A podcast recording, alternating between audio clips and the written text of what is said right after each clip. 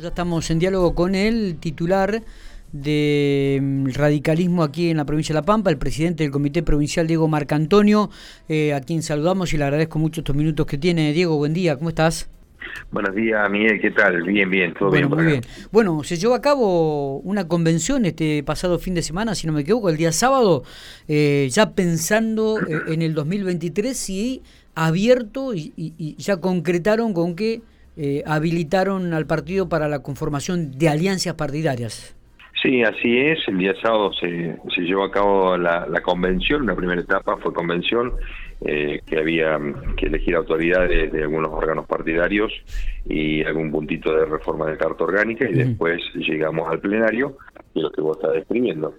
En ese plenario eh, se tomó la decisión de de ir en un frente electoral, como fue en la última oportunidad, y justamente hay mandatos para comenzar eh, los diálogos para ver si se vuelve a ratificar ese frente electoral eh, y bueno, en las condiciones en que se pueda llevar a cabo. Está bien. ¿Y en esto coincidieron todos los presentes, Diego, o hubo alguien que se opuso a esta idea? No, no, no. Eh, creo que hubo un solo voto en contra, pero no, no, no, no, no hubo oposición, no. En esta oportunidad, eh, por amplísima mayoría, por no decir unanimidad, eh, se, se, dio el mandato de, de hacer un frente electoral y no hubo cuestionamientos en contra como pudo haber ocurrido en otras oportunidades. Digo, ¿cómo está trabajando el radicalismo? En función de que eh, ya hay varias personas o varios miembros dentro del radicalismo que han intentado, que han manifestado ser o querer ser candidatos a, gobernador de la provincia de La Pampa. Sí, mira, en primer lugar te tengo que decir que eh, una cosa es eh, estas voluntades de ser candidatos a gobernador, lo cual es legítimo, y otra cosa es el trabajo que estamos haciendo en el partido. Eh, yo te comienzo a describir, pero muy rápido, lo que estamos haciendo. Eh, nuestro objetivo, como ya lo he planteado, es poder ganar la elección del 2023. Entonces, para eso eh, hay que construir este triunfo, ¿no? no es algo que hay que dejarlo libre y que va a caer del cielo. En esa construcción sí estamos recorriendo toda la provincia. Cuando digo que estamos recorriendo, no solo lo hace la mesa del comité de provincia, sino la convención, la mesa de la convención, la hacen las autoridades, los, los legisladores nacionales, los diputados, ya vamos en todo el partido representado, eh, recorriendo los distintos puntos del interior, tratando de, sumar, de, de, justamente esclarecer el por qué queremos ganar y cómo. Y, y esto la verdad que nos está trayendo muy buena repercusión porque vemos un interior movilizado. Eh, todos sabemos que no es eh, fácil porque electoralmente nos es muy adverso en los pueblos, pero bueno, hay, hay voluntades de querer cambiar también en las localidades, entonces hay un partido motorizado. Y por otro lado, lo que vos habrás visto en los medios periodísticos, se está trabajando en, en equipos eh, de técnicos, que eso es algo importantísimo, en otra oportunidad no lo habíamos hecho con tanta anticipación, eh, en lo que es salud, en lo que es educación, eh, en obras públicas y en, producción y economía, que eso está en desarrollo, todavía no lo hemos presentado. Y también hay que decirlo que estos mismos equipos técnicos están trabajando en forma coordinada con otros equipos del resto de los partidos que actualmente forman Juntos por el Cambio.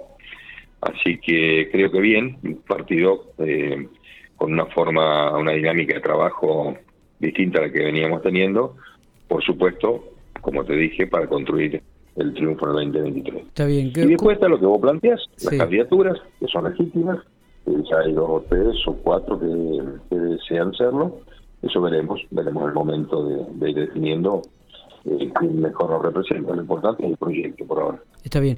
Eh, ¿Han hecho alguna encuesta? ¿Manejan algunos datos, algunas estadísticas, algunos números que de repente la gente que está escuchando Infopico Radio pueda saber? No, no, todavía no tenemos eh, encuestas, están previstas, por supuesto, pero queremos primero que se definan eh, los cronogramas electorales, porque vos sabés que... ¿Hasta cuándo hay tiempo de esto, Diego? A ver, ¿Eh? ¿Hasta, cuándo, ¿Hasta cuándo hay tiempo de esto? ¿Cuándo, ¿cuándo se definiría realmente? Mira, el tiempo, eh, a ver, no, no, no lo tenemos, porque el desdoblamiento puede ser eh, con dos o tres meses de anticipación, digamos, lo provincial de lo nacional, puede ser dos meses antes o no.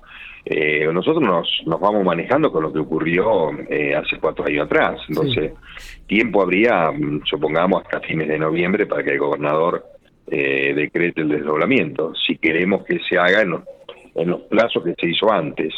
Eh, pero bueno, no lo sabemos. Y yo te decía, es, es muy temprano a veces eh, el tema de las encuestas porque, bueno, estamos en un país eh, complicado, convulsionado, que cambia día a día. Entonces, bueno, queremos que se defina el cronograma y ahí empezaremos a trabajar ya concretamente con, con algunas mediciones. Está bien, está bien. Bueno, estaremos atentos. ¿Ustedes creen que se va a doblar en la provincia de La Pampa? La, la, la primera lectura que hacen es esta. Sí, sí, la lectura a priori es esa. Tenemos que estar preparados para el desdoblamiento.